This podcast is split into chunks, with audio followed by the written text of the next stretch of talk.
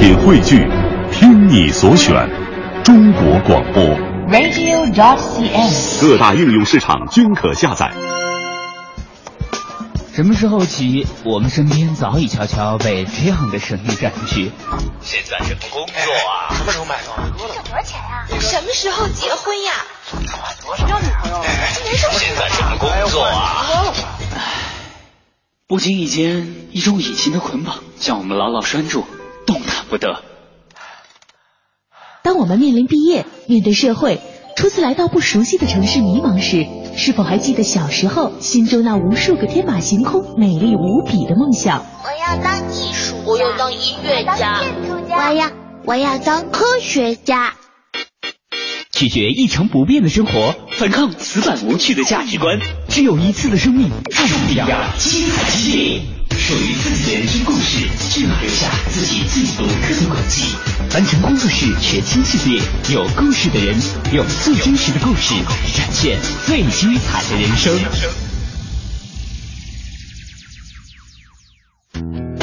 完成工作室全新人物访谈系列，有故事的人。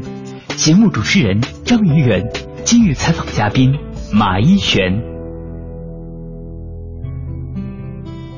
如果说生活中总有一类女孩，即使不用刻意努力，也能吸引身边人注意的话，那么依璇绝对是其中一个。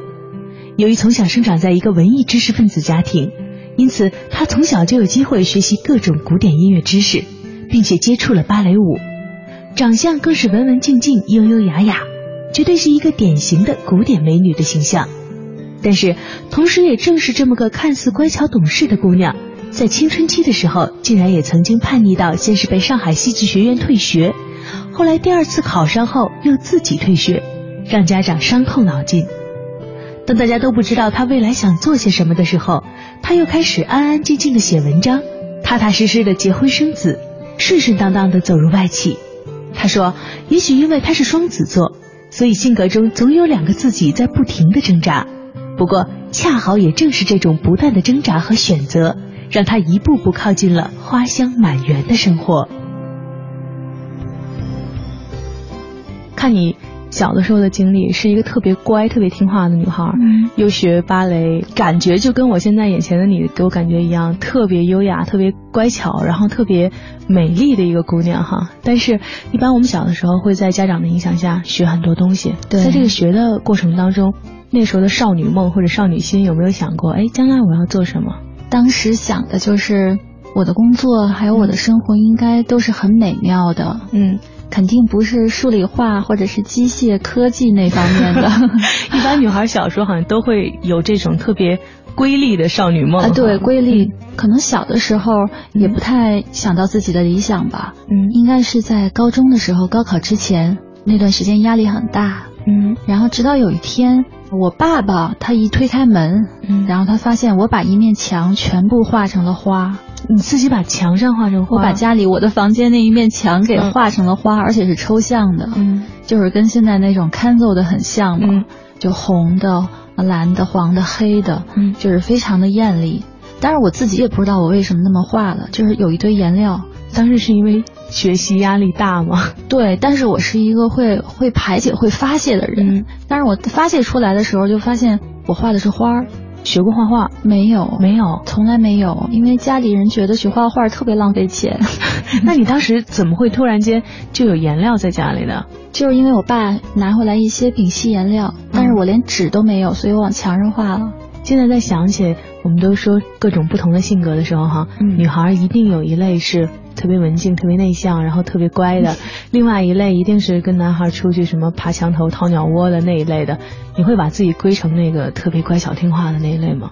我是特别乖巧听话的那个表象，嗯，然后呢，会带着小朋友干一些比较淘气的事儿，嗯，比如说爬到那种建材的那种木头堆里面去，嗯、然后造窝，嗯、然后自己进到一个仓库里面去逮很多的蝙蝠，然后拿蝙蝠回来吓唬人，蔫坏，蔫坏的，表面上挺乖的，实际不是。那你之后，包括上到高中的那段过程当中，哈，有想过我将来想干什么？我在十七岁的时候，跟我爸爸去看那个上海小剧场戏剧节，嗯，去上海那边待了一段时间，嗯。然后看了很多戏。我当时就觉得跟我生活环境的那个北方大连嗯。差别特别大，你当时是属于接触文艺比较早的吗？也算就是因为家里的环境，就我爸爸就是搞舞蹈的，嗯搞编导的，就是他们成天聊的就是这个，就是没有其他的信息，其实嗯思维还有接触的世界还是比较狭小的。嗯只不过是有这方面的机会。等我十几岁的时候去到上海，然后决定要在那边考一所学校，希望看到更多的这个世界，就是原来在大连这样的地方可能没有机会接触的东西，嗯。包括我从小看什么艺术世界呀、呃收获呀、嗯。读者这些东西，嗯。包括看那些译制片儿，嗯。嗯，其实都觉得知道外面的世界可能会是这个样子，但是必须要出去。挺有意思的。一般人啊，选择学校的时候都是我想要学哪个专业，我想将来做什么，然后呢，在选择专业的时候说，哎，那我就去哪儿吧。你是刚刚你说的我想去上海，然后呢，在上海那就选一个学校吧。因为是那个学习成绩不是特别好，尤其是数学，我那时候高考才考了八分儿。八分儿，对，就是我严重的偏科，嗯，其实应该已经有点内心的抗拒了。对对就不想学，就是不想学。然后是因为这样，就是学校高中的学校也一般，嗯我觉得我要去到那个地方，然后开始另一段生活，见到更多的东西，嗯。但是我要找一条捷径。聊了这么长时间，一璇整个说话的声音，还有整个的感觉，你所有的经历，相信大家听到这儿可能会觉得，嗯，这个女孩将来在这个专业里面一定会怎样的学，然后整个的状态会是怎么样的，大概心里会觉得有一个定位。但是直到这个时候，你又给了大家一个意外，上学之后才一年就被退学了。啊、对，嗯我觉得我个性还是特别刚，特别直。嗯到学校里以后吧，其实不太会跟大家融合在一起。嗯然后有的时候呢，老师批评你或者是怎么样的时候，自己其实是不服气的。我觉得主要就是这方面的原因，可能就是现在我们所说的一个叛逆，叛逆。然后就是很傲娇。对，其实现在这个词形容我当时挺贴切的。你是从什么时候开始觉得能承认那会儿我好像是因为傲娇？六七年之后，六七年之后，，因为嗯其实犯的错呢，其实都不是大的错，不是什么人性上的、原则上的错误。但是呢，我这个错误的事情一直没有跟家里人说。我就老师找我的时候，我就很回避、很逃避，给学校的感觉呢，就是你是一个特别顽固的，就是不可教化的人。因为那个时候好像学校的感觉应该是希望我们能有一个，哎，我跟你开诚布公的在谈，你应该有一个态度。对对对对对但是那个时候咱们是把自己封起来的哈。对，第一我不觉得这是不对的，嗯然后第二就是我不跟你谈，回避逃避。对学习我是一直有兴趣的，然后也很认真，但是就是我发现面对错误的时候，自己其实不能够突破自己。被退学这件事儿，其实不管是对家长来说，而且更重要是对自己来说，应该是一挺大的一。那个时候可能会觉得是生活中最大的一件事儿了。对，就那个时候是怎么想这个状态，然后觉得自己应该未来怎么办呢？不上学了，那我就工作呗。当时真的就这么想了。对啊，嗯我特别能往前看，然后就去写戏，在剧组，嗯。然后给杂志、时尚的杂志、艺术类的杂志，还有一些采访，甚至一些品牌的软文，嗯。然后就有朋友介绍，然后就开始做这个。嗯，啊、我当时觉得，哎，我在外面接了活儿，还能给学校同学发活儿。就变成了一个隐藏的、被大家最熟悉的隐藏同学哈。对，但是当时的是也很忙，因为我又回到上海嘛，就是我根本没有想离开那里。嗯。然后你自己要在那边生活，其实生活条件很艰苦。我租的房子就是从来没有超过一千块钱的，就是几百块钱，而且是在市内的繁华地段，交通最方便。肯定得放弃很多条件。比如说，就是那种老房子，嗯然后老公进去就是床，不是进去是床，你怎么进去呢？就是你得嗯上一个楼梯，然后钻进去，那个门就没你高，你得钻进去。嗯，钻进去以后呢，上面是一个阁楼，有窗，但是肯定没有空调啊，没有暖气啊，都没有。然后还会跟很多那个老房子里的阿婆呀，他们教我烧菜，嗯然后他们告诉我烧开水的时候水开了，小姑娘。嗯，然后他们教我很多生活经验，所以我现在会做的菜都是那时候学的。那个时候整个过程中，家人有过给你什么意见吗？我妈一直特别担心我，就是天天打电话，嗯，我觉得家长应该会挺担心的。非常担心。一个特别乖的姑娘突然被学校退学，然后自己又跑回上海自对，己然后吃苦。我我一个人住，然后我嗯同时还在上外啊，学英语啊，学法语啊这种东西的，然后又又打工，嗯，而且他们很担心我认识的朋友啊，怎么怎么样的，嗯，因为那个时候家长会感觉你到了社会上了啊，对，这种感觉哈，对，而且又没有单位，所以当时你是。有一个什么明确的目标，说我要做什么了吗？给家长至少我得有一个给你描绘出来一个。当时那个时候哈，可能不管它能持续多久，我们至少得有一个描绘出来的东西，让交给身边人说：“哎，我其实想做的是什么什么事情，你们能放心，我应该怎么做？”当时你认为的自己将要做的那些给人描述出来的靠谱的事儿是什么？我首先告诉他们，我以后可能不会从事戏剧，我觉得这事儿对我来说是不靠谱的。然后呢，我觉得更偏向于媒体，比如说杂志编辑，嗯，还有就是一些商业的东西，嗯啊，那个时候在同学们还在学校的时候，我就在公关公司工作过，可能这个对我来讲更容易上手，嗯，我更容易在一个地方生存下来，嗯嗯，所以当时就是写东西、杂志编辑这样的去做，就是你当时的整个的经历里面，我觉得好像运气也挺好的，像你当时其实又回来以后。还是被学校退学了，嗯，自己在找这些工作的时候好像也挺顺利的。哦，退学之后我又考上了，又考回去了，又考回去了。然后后来离开是我自己选择的。这段时间是你现在在想，是开始认真的考虑未来的这个规划，开始考虑我未来要做什么事儿了吗？算是，因为当时做做记者、做编辑的时候，采访了很多不错的一些名人、艺术家，还有一些明星，还有作家。就是我觉得这些人每个人都是一个英雄。嗯，不管他们后面是怎么成功的，嗯，但是他们的起点其实都差不多。再看自己当时的那个状态的话，其实给了我很多信心和鼓励。包括像有一些艺术家，你说蔡国强，嗯，呃，当代艺术家，华人里面很杰出的，但是他其实就是福建的一个小城市里面的一这样的一个出身。然后他在去学艺术的时候，起点也是不是很高，一步一步的，然后自己的坚持和努力，还有很大的勇气，让他走下来。我当时就觉得，这些人，这些成功的人，可能像我这个年纪，二十岁出头的时候，可能也是一个爬坡的阶段，嗯，所以我就不是那么的着急。所以在这个阶段，可能最大的收获是，一般我们到了这个岁数，最容易感觉到迷茫的时候，嗯，给了你一个特别多的不同的世界观和价值观，可以去看他们背后的故事，好像有不同的想法，然后他们也成功了，给你很多。更多、更更新的那种观点。我我对成功这个词儿本身没有太大的渴望，对我来说就是能够有时间去做自己喜欢的事儿，有时间看书，然后让你爱的人快乐，这就是成功。所以我当时年轻人就是要有迷茫的这个阶段嘛，对吧？比如说就是要跟朋友去大醉，嗯，就是要去听摇滚乐，嗯，然后就是要为了自己喜欢的事情通宵去转。我觉得这就是当时的状态。我觉得那个状态其实挺好的，给我一种感觉，好像你并不是一个向往那种很精明强干的生活的这么一个想希望能成为女强人的这么一种性格。好像你给人感觉是那种挺温的。对啊，因为成功的概念对大家来说现在是什么呢？就是要么是世界五百强的高管，年薪要多少多少，嗯。或者是你要是很有名气，你是微博的大 V，嗯，或者是你有一个自己的公司，嗯，甚至于说有一天上市住豪宅，那时候我都不觉得。其实我当时的想法，爱情的比重可能会占得很高。二十岁出头的时候，也很渴望有家庭。二十岁出头的时候就对，那时候大概二十二岁的时候，二十三岁的时候很渴望有家庭，嗯，很喜欢小孩儿。你二十三岁就开始有这个想法，好多人得再往后推几年。我二十三岁就结婚了，我二十四岁我女儿就出生了。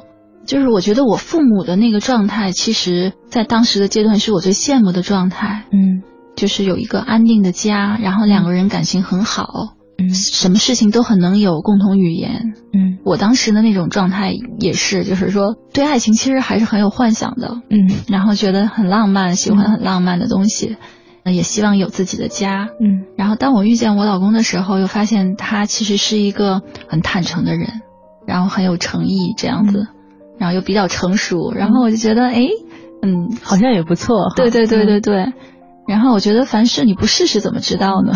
当时你对自己，比如说未来的那种人生的想法，有过产生，哎，从此以后家庭可能是我的第一位，然后平时的时候做一点自己喜欢做的事儿，然后。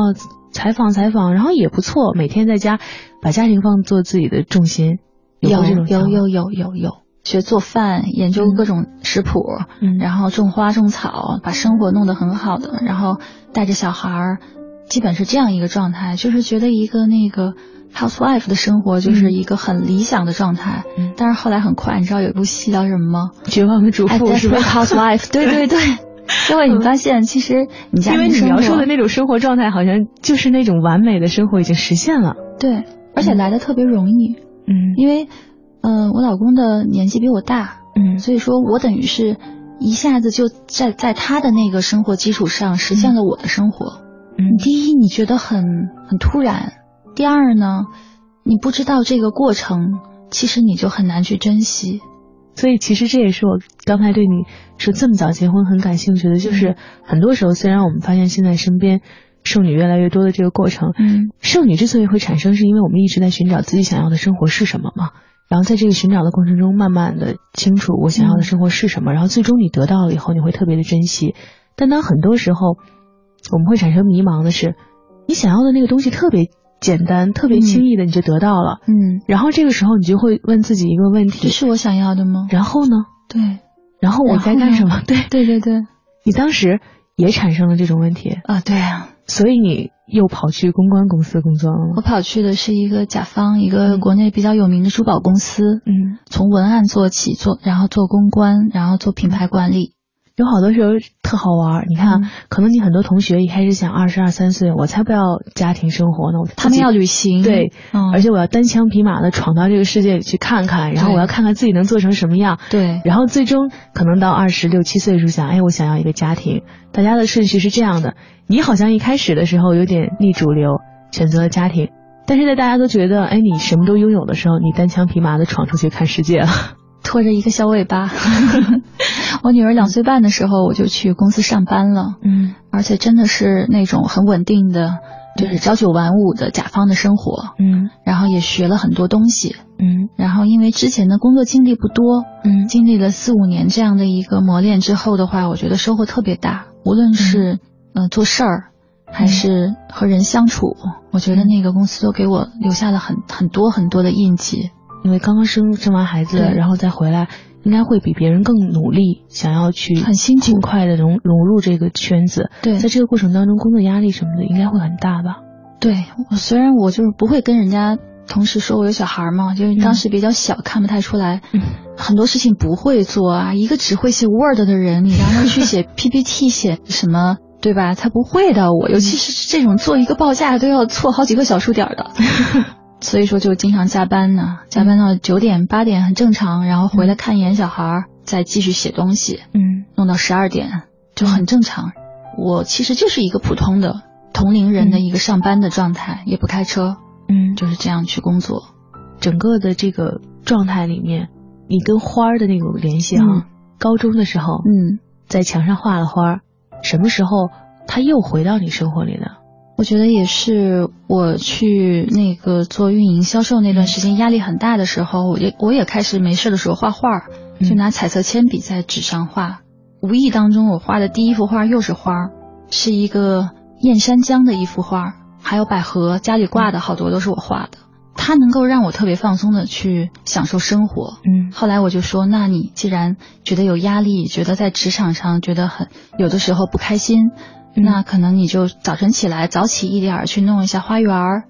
其实，在我在上珠宝公司工作的时候，我就会去跑遍了北京所有的呃鲜切花的市场，嗯，然后买很多园艺的书，嗯，因为北京呢，就是冬天的气候不适合在外面种花了，嗯，我希望家里一直有花儿，不仅仅是绿色的植物。我觉得女人的角色可能在家里就是让这个家有美、有幸福的感觉。所以说家里的很多角落都会放花，导致呢就觉得应该去学一学，然后就去上课，嗯，然后也认识了这方面的一些老师和花艺师。当时其实是你的一个兴趣，就是兴趣。我会奖励自己，比如说在我过生日不是有生日假吗？嗯，我给自己报几天的课去上课。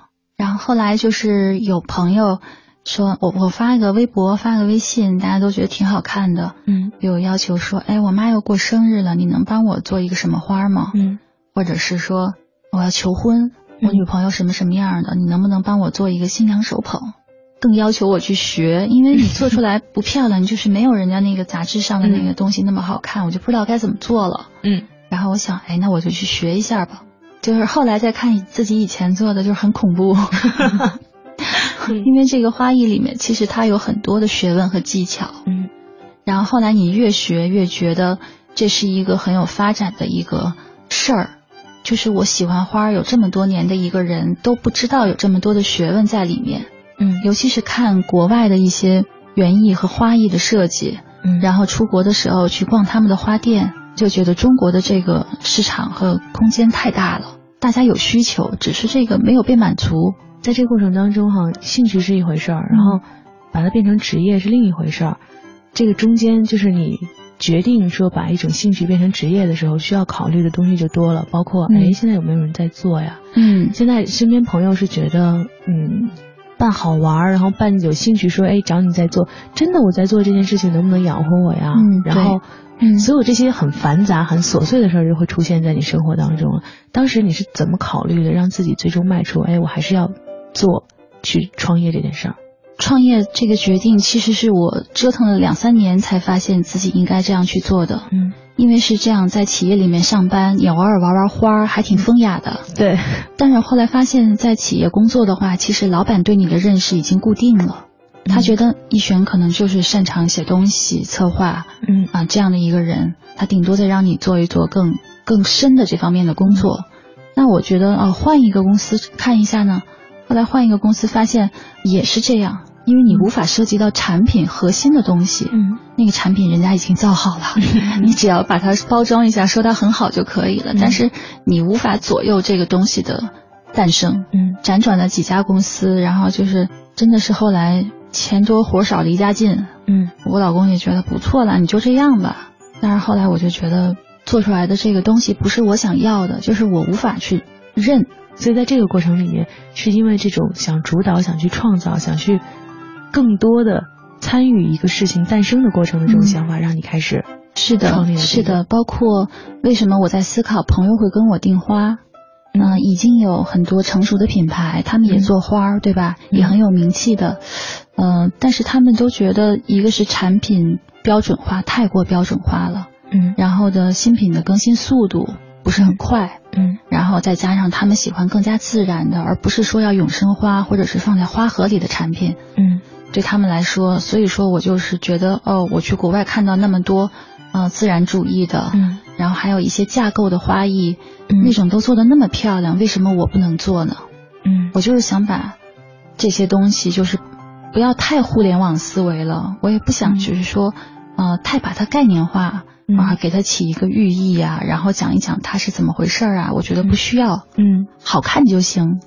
您正在收听的是凡尘工作室全新人物访谈系列，有故事的人，精彩稍后继续。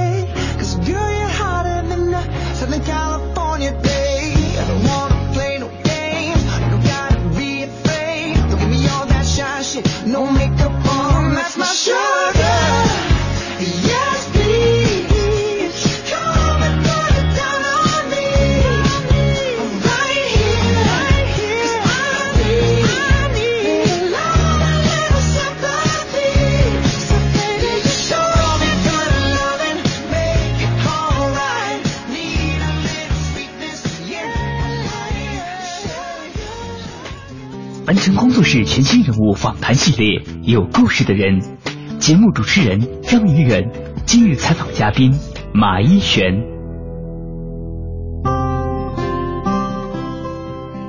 从最初在朋友圈里晒自己亲手做的鲜花，到不断应好友的请求制作各种花束，再到果断辞去工作，全身心投入创立一个崭新的鲜花品牌。那个原本出生于文艺知识分子家庭，爱音乐、爱芭蕾，大学报考上海戏剧学院戏剧影视文学专业的马一璇，似乎一直在不断的变化中。这种变化在别人眼中似乎十分突兀，但是熟悉一璇的朋友却知道，这对他来说实在是再正常不过了。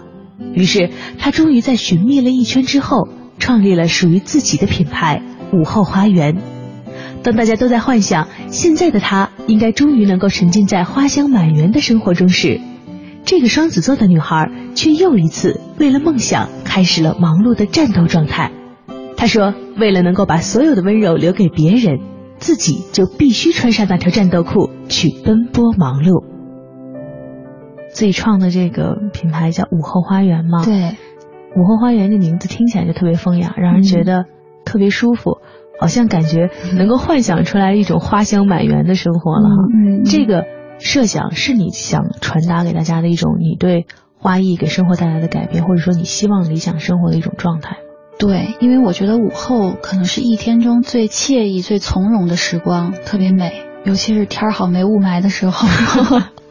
然后呢，我是在无数个午后跟我的女朋友在我的院子里去插花，享受过这样的生活。嗯，我觉得特别好。但是现在城市里，尤其是北京、上海这些大城市的人，他们工作节奏特别快，特别忙，嗯可能周末的午后可能就是睡觉或者是逛街，嗯。但是他并不能从这当中感觉到那种幸福感。嗯。相反，是我每次组织大家在下午过来插花的时候，大家感觉特别好，而且能把这种幸福带回到家里面去，嗯。就是给家人那种幸福感，我觉得远远超过这这一束花几百块钱的价值，远远超过这个。嗯。而且就是能培养人一个比较持久的兴趣，嗯，它很治愈系，很治愈系，很温暖哈。对，而且呢，它其实是可以无限的变化的。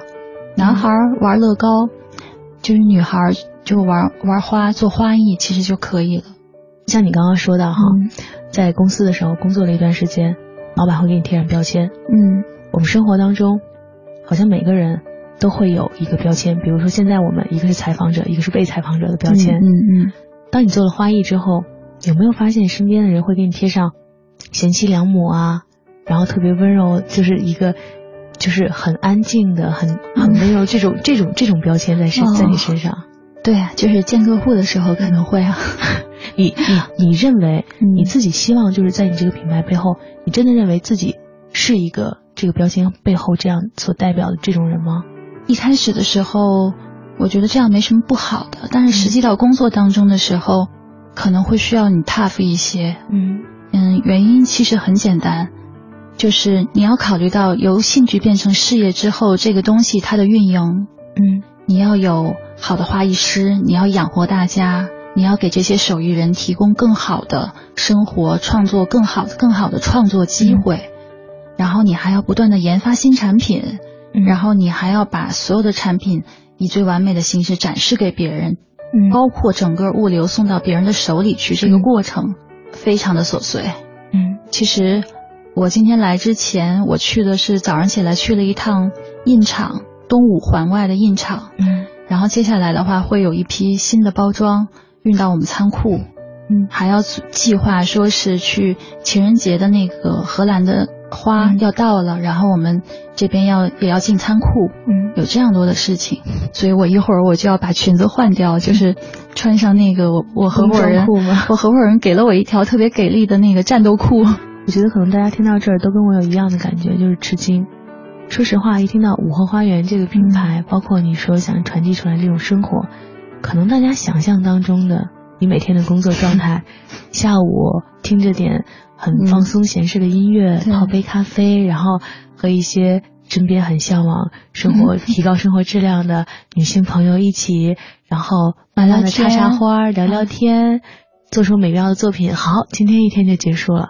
特别美好的状态，没想到你是一个 需要顶着降温的寒风，穿着战斗裤出去战斗的一个状态。进口花我们要提前一周去预定，嗯，然后一些叶材什么的话，都要可能是隔两天就要去一趟那个呃鲜花市场，嗯，然后大概是凌晨四五点钟的时候就要到那边，嗯，然后选择花材，然后再运到公司，嗯，基本是这样一个状态。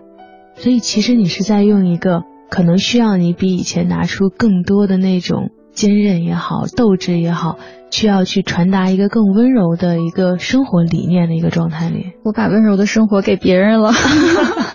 你刚才说了自己在工作的时候，还有自己在生活的时候，其实是一个挺难以定义，或者说挺不喜欢讨论成功这个概念的嗯人。对，现在自己创业了，开始有自己品牌了，这个概念你就必须得考虑了。我的这个品牌，或者说。我的这个状态，我的这个东西，究竟怎么样才能是一个你理解的成功？现在你必须得定义一个成功的概念了。我需要达到的一个状态是什么？嗯，这个理想的状态，你现在想到的是什么？因为现在我们做的是一个电商，嗯，是有自己的独立官网的这样一个花店，嗯，因为去年十一月底的时候才刚刚上线，嗯嗯，我觉得成功对我来说呢，也分。远期的目标和近期的目标，嗯，从近期来看的话，我觉得就是我们的产能不断的增加，嗯，然后呢，我们的新产品的研发速度要跟上，嗯，同时我的整个的花艺的团队也要有比较好的不断壮大的这样的一个新的人来加入，嗯，然后希望能够在啊交通比较方便的地方做一个很大的一个花艺和咖啡，然后甚至于花艺培训在一起的这种 central workshop。嗯，我之所以没有说花店，是因为我觉得花店这个概念的话，可能不能涵盖我的想法。因为花店的话，它所有的花都是摆在那里去现买现卖，这样现做。但是其实现在对于北京创造的过程没有创造的过程。再一个就是北京这样的大的城市，你只有一个地方的花店，它可能很难满足这些大家想买花就很困难。所以我还会就是说把物流做起来。然后让大家能够更方便的去觉得我买花儿就是直接递到家里来。一开始觉得哦，我可能不用赚太多的钱，但是后来发现，如果你不赚钱的话，你的商业是不成功的。嗯，而且你没有办法去推广你想要达到的这种比较不同的产品。嗯，包括你的团队，你也需要对他们的家庭负责。嗯，所以说现在就是就是很具体的去考虑这些问题。你这个整个状态里面，你好像把那个。能掏蝙蝠的那个你自己放出来了，就是要往前冲冲冲。描述的不管是商业目标啊，然后我将来的规划，我想做的事情，都是那个在珠宝公司、在公关公司，然后写文案，然后一直往前冲，从只会写 Word 到慢慢的又会报价，然后所有的那个很强硬的你给拿出来了。但是其实我总能感觉到。真正支持你走到后面的，不断的更新各种产品，包括像你刚刚说的，一个一个设计，一个一个造型在变化的背后引领你往前走的那个真正原因，似乎并不是你刚刚描述出来的这种，哎，我将来要达到什么商业上的成功，好像其实一直引领你往前走的还是那个，哎，我喜欢花，喜欢爱情，喜欢温暖的生活的那个你。对，因为我觉得。还是兴趣吧，还是兴趣，还是就是我脑子里一直会画画，我希望的生活场景。嗯，所以说在有困难的时候，嗯，我跟我合伙人，我们俩就聊，就说这个事情该怎么办啊？然后想来想去的话，其实跟我们最后的那个理想的目标觉得差不多，就是殊途同归。那我觉得那就这么办，就听他的，或者是我们呃退而求其次，有一个。呃，权宜之计的办法在做，但是我们的大目标可能还是有一个画面，嗯。啊，就是那种在午后的阳光下，嗯。然后有花艺师在忙忙碌碌的，嗯。然后有喜欢我们做花的这些朋友能够到我们的店里来，嗯。然后大家去做真正的花艺，而不仅仅是像啊做一个小花束，嗯。或者是啊。我的合伙人他其实现在已经在研究这个日式的池坊，已经有一段时间。然后我们自己的花艺师，呃，也是从事这个行业很多年的。嗯大家需要努力去把自己学到的东西告诉给更多的人。归根结底，一个最重要的一个状态就是，我们做的并不仅仅是花艺，而是整个一种怎么样重新看待生活，重新把那些我们忽略了的生活中的最简单的乐趣，这些和每天地铁上下班，然后嗯和这种繁忙的加班之外的所有的那种花儿、阳光，对然后放松的这种状态有关的这种生活理念找回来。是的，是的，其实我看到一璇曾经写的自己生活中的感悟的里面，最让我觉得打动我的一句话，就是在重新工作之后，一直引领你往前走的那个精神上面，最重要的一点是想给女儿做个好榜样，让她觉得，哎，我的妈妈是一个做这样事情的人。那其实，在你心中，你希望将来有一天，能够给你女儿心中的印象是，我的妈妈是一个怎样的人？我女儿她对我做花来说的话，她也很支持。嗯甚至于有的时候我特别累了，我要哄她睡觉，她说：“嗯嗯、你还有工作吗？你要有工作的话，你就先去工作，忙你的，但是早点睡。”特别懂事儿。但是呢，后来就是说，呃，她也觉得就是我跟以前有有很大的变化。